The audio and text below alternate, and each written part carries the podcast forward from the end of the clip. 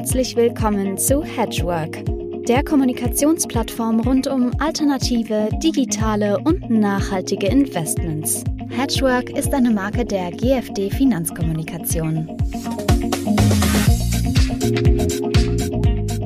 Ja, meine sehr verehrten Damen und Herren, mein Name ist Uwe Lill. Ich begrüße Sie zum 33. Hedgework Podcast heute. Ja, äh, heute ist die Überschrift I Love Volatility. Und zwar, äh, wir alle wissen, dass seit einigen Monaten die Märkte absolut im Krisenmodus sind, äh, Inflation, Covid-geschwächte Volkswirtschaften, zusammenbrechende Lieferketten. Und als wäre das noch nicht genug, leiden die Menschen in Europa, in der Ukraine unter einem brutalen russischen Angriff. Dass hier die Schwankungen an den Märkten ebenfalls dramatisch zugenommen haben, liegt auf der Hand. Und wer natürlich die großen Indizes verfolgt hat, der sieht, wie sie kräftig nach unten gehen und darüber hinaus, wer bei Anleiheninvestments hat, der weiß, dass es seit 200 Jahren keinen schwächeren Start gegeben hat in die Anleihenmärkte. Heute freue ich mich sehr, dass ich Roy Niederhofer von äh, Roy Niederhofer Capital Management aus New York da habe.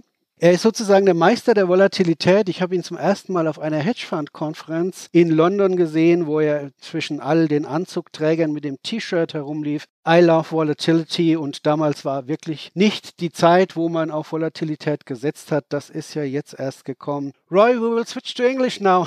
now you're jumping in, of course. So, Roy, a little bit about you and your company at first for our German guests and, and, and listeners. We've been running a short duration strategy using quantitative trading systems since 1993. We trade fixed income, foreign exchange, commodities, and equities. And the trades that we make last one to two days on average. We have been known for succeeding during the most volatile periods since we began back in the early 90s. And I guess I'm also known for having the motto, I love volatility. The last time you saw me, I was wearing a t shirt that said, I heart volatility. I would never have guessed that just a few weeks later, we would enter the most volatile period since the global financial crisis. I certainly would never have wanted it to be for the reason that it turned out to be COVID 19 but it certainly has been a remarkable period, and I'm uh, uh, interested in having a conversation with you, uh, and we'll see where this goes. Yeah, it, it is a very special thing you're doing, and uh, yes, I, I t- took a look at your figures, uh, your performance figures, and I couldn't believe, yes, you have on your uh, diversified strategy, uh, which you run for 30 years, I think now. Yes. You have uh, a performance in 2020 of 32%, in 21 of 19%, and a year to date uh, this year in an absolutely volatile market of 35%. Okay, uh, usually we, we say you cannot count that it will be in the next year the same and, and, and in, two years the same. But you have the experience of 30 years. Can you tell us how did your strategy perform in different environments in the past 30 years? For better or for worse, we have had several chances to test the strategy in periods of extreme market stress. I, I, can even tell you that my sixth week of trading in my first job in October 1987, I got a chance to see how my systems would perform in the crash of 87. And it was actually on that day that I uh, made the money that I would then use to start my business five years later in 1992. But when I then began training for clients in 1993, it wasn't very long until the first crisis came around, which was the mortgage backed crisis in uh, 1994. And as you may remember, there was a big rise in interest rates, not too dissimilar from what's happening right now. And the strategy did very, very well starting in February. And it was really off to the races because we were unusually profitable at a time when it was very difficult for many hedge funds and CTA strategies at the time. We running a short term strategy were able to make money in a different way from many of the great managers, many of whom are still around from back then. So we were distinguishing ourselves with some unusual performance. Subsequently, we had some difficult times, we had some good times, but really each crisis that came along, there was a, a bear market in uh, 97. Then, of course, LTCM in 98 was a crazy period following the Russian default in uh, July of 98 Then, of course, the uh, 2000 to 2002 tech crash, 98 and then 2000 to 02, I think we were up over 100% in that period. Then the uh, quiet period from 03 to 07 and a lot of my clients got a little bored with our performance. We didn't do so well in 03 and 04 and a few people said well wait a minute you know is your short-term strategy not working anymore? And i kept saying you know this is a really quiet period just stick with it. And we had some redemptions and then things started to turn around and 06 was a pretty good year and then 07 started got off to a bad start and i said you know something is happening here. And fortunately, we had a lot of people come in at the end of 2007 when things started to turn around for our strategy. And it was clear that something was really about to happen. And then, of course, 2008, when we hit, uh, we, we were over 2 billion by that point, and we had a over 57% net year in the GFC from uh, uh, during the full year of 2008. And so it was, uh, we've certainly succeeded during periods like that. But of course, we've had some tough times when the Fed has come in and quashed volatility with liquidity injections uh, from 09 and 10. Um, we had some very difficult times in 17, which was the least volatile year on record. We had a very tough time in 19, which was another almost as quiet year. And a lot of people gave up, not just on us, but on the whole space of short term trading because it was so quiet by the end of 19. And when we last saw each other, it was a time when all I could say was, something is going to happen. It is too quiet. It can't be this quiet for this long. And so many people were redeeming from short term strategies and just buying risk and thinking there was never going to be any risk. No one could have predicted COVID at that point. But now, with the end of the Fed put, we are in a completely new environment. And I have to say, looking forward, there is reason to believe that it's not just an unusually volatile period, but the end of quiet as far as the eye can see. Yeah. You have a, a, a slogan, I would say, uh, behavioral biases make markets predictable. That leads me to your uh, scientific background. Can you tell us a little bit where you're coming from, University Harvard. What did you do there and, and, and why did you step into the hedge fund business? I had a, an unusual path to get into the hedge fund business. I, I was very interested in coding uh, as a child. I, uh, I had a computer gaming business when I was in high school, at, starting at the age of 13, which was fairly successful. I actually had 30 employees when I was 15 years old and I sold uh, hundreds of, of what you would call now casual computer games. And by the time I, I went off to university, I actually got a little bored with just coding.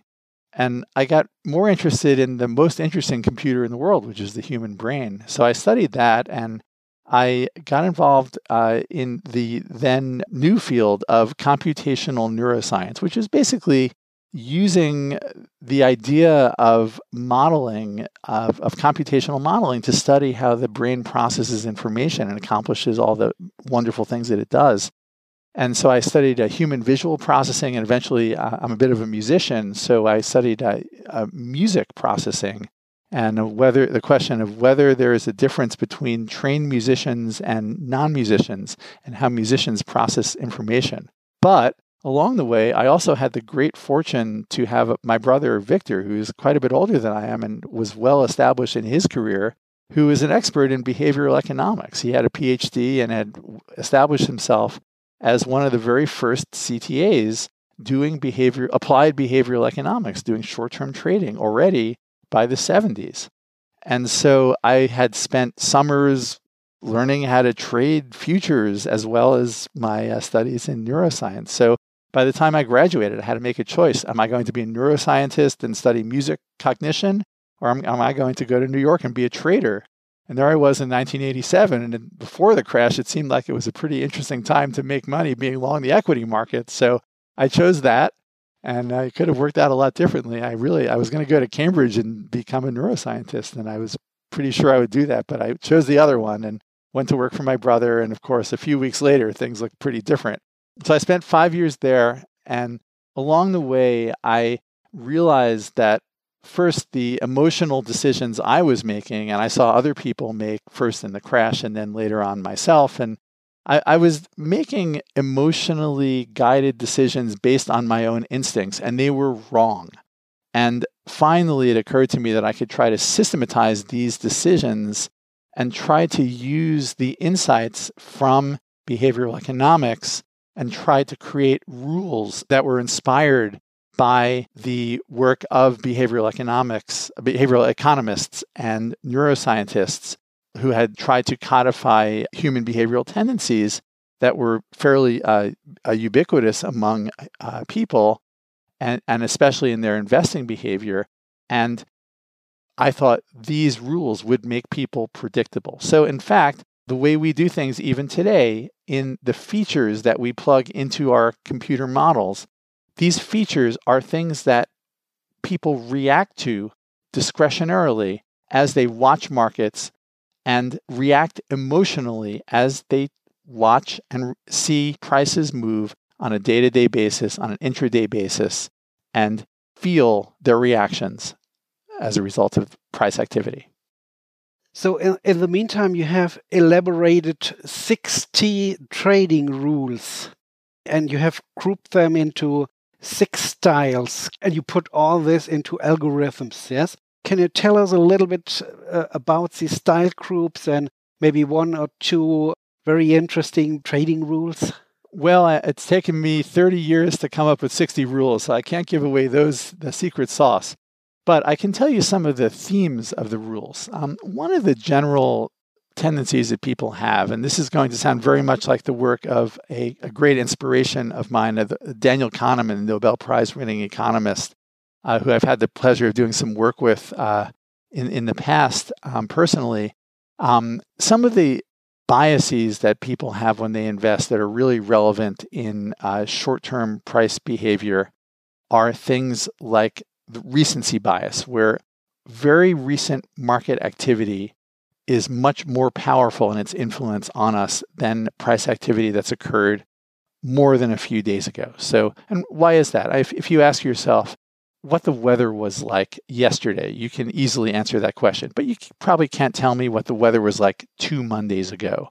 What did you wear? What did you eat? What did the stock market do? The answer is, is easy for a couple of days, but not for 10 days ago. How does it feel when the stock market rallies 4% off of its low of the year, as maybe it has over the last few days, let's say as of, as of today? Well, that feels pretty good. We're all anchored to the low of the year. That felt awful, but now it feels a little bit better. And so that concept of anchoring, that's another one of Kahneman's ideas. It happened recently. If you're short, however, it's a very different story. So you've just been making all that money from your big short position. Maybe you're long puts, you have big protective strategy, and you were feeling great. And suddenly that's not feeling so good anymore. So for shorts in the market, that big win is now losing money. And now you're kind of feeling bad. And that's bad because humans hate to lose more than we love to win. That's called loss aversion. So a lot of this falls right out of the ideas of Kahneman, which you can read in his wonderful book, uh, Thinking Fast and Slow, which I recommend a careful read for all investors. It's not really about investing directly, but if you read with the metaphor of investing, I think there's something for every investor to learn uh, from that book. But what our models do is they're applications of the ideas in that book and other ideas of behavioral economics. And the features that we plug into our machine learning models are based on things like what I've just described that people readily observe and feel as they watch and trade markets. You are trading in, in 21 like you wrote, extremely liquid markets. Can you tell me uh, about in, in which markets do you trade and, and in which absolutely not? Sure. The 21 markets mentioned here are the ones that we trade for our UCITS program. These are the most liquid fixed income and FX markets in the US, Germany, France, UK and and then in the, uh, in the fixed income side, and then in FX, we're talking about the biggest seven or eight FX markets in the world: British, Swiss, Euro, Yen, Aussie, Canada, things like that. In our diversified program, which you mentioned earlier, we're adding about 40 additional very liquid markets, the seven or eight largest stock index futures markets in the world, and then a, a number of different commodity markets. So it, it, totals about 60 markets for the diversified program. The uh, our UCITS fund that that is available in Germany is uh, only fixed income and foreign exchange, and that trades 21 markets. Yeah, it is. Uh, let's take a look here. It is a KLS Niederhoffer Smart Alpha UCITS, and you started it in uh, 2020, and as I see here on the fact sheet, in 2022, you have year to date uh, as 7.85 until end of April. That's pretty good, I would yes, say, yes. when you compare it to other things. When we uh, try to look a little bit in the future, it's always the last question, you know, there's a few into the future. Is now an interesting time to invest, and, and what recommendations would you have to institutional investors in general? The most important guideline when I think about investing is always be diversified. Now, that used to be easy because bonds and stocks were free diversification whenever the stock market went down, you can be pretty certain that the bond market would go up since October 1987. But that's no longer true. For most of the last few hundred years, when stocks and bond, stocks and bonds would go up and down together, and that's what's happening now. And in the current environment, central banks don't really have the flexibility to inject liquidity into the markets to help the stock market when they go down because of the risk of inflation. So investors can't rely on the 60 40 traditional allocation, nor can they certainly rely on risk parity where you lever up that position. So you have to look far beyond that for diversification. It's my view that you have to look way beyond the usual suspects for diversification, and it may be very expensive to find it in the usual places like buying puts Buying puts right now is very, very expensive. Things like global macro, managed futures are very, very interesting strategies that have been out of favor for a long time. We think short term trading is a very interesting place. That's not the same thing as longer term trend following. What we do is a pretty interesting place to look for diversification. Obviously, commodities are interesting. Uh, there, there's there's lots of things out there to look for, but the obvious place that's been the great diversifier is not there anymore. The most important thing right now is that the Fed put, the central bank put, is no longer there. We can't rely on central banks to be there to save us because of the threat of inflation. And the biggest fear that I have when I think of my own family and I think of family offices, people that are thinking generations into the future, is not equity market declines. It's actually something that is even more catastrophic than a bear market in equities. It's actually fiat currency debasement. This is when the issuing authorities, people that are printing money, print far too much. It's happened basically every single time in human history for the last 2,000 years. In every 100 or 200 year period, governments have succumbed to the great sin of issuing unbacked currency. They print too much of it and it drops 99 or 99.9 or 99.999%, and you essentially lose everything. This is a catastrophic risk, and thinking about that potential for hyperinflation or just 15, 20% a year inflation for 20 or 30 years, unless you keep up with that, you're in deep trouble. So, inflation is something to think about. I've been a big believer in Bitcoin. I've been a big believer in collectibles as well. So, those are some additional things to think about in terms of uh, inflation and diversification protection. Roy, I would say we should take another 20 minutes to talk about decentralized finance. I, I, w- I should also point out we're going to launch a product in that in, in DeFi uh, in the next few months. I would say if you do this, talk to me and we make a podcast again. Certainly. So for the moment, thank you very much. It was um, like every time a pleasure to talk with you and to, to participate in your insights. It's very interesting every time. Liebe Damen und Herren, ich bedanke mich ganz herzlich fürs Zuhören. Wenn es Ihnen gefallen hat, bitte abonnieren Sie uns doch auch. Und äh, ja, das kriegt man nicht jeden Tag, so interessante äh, Einsichten. Und äh, bis zum nächsten Hedgework Podcast, dann Ihr Uwe Lill.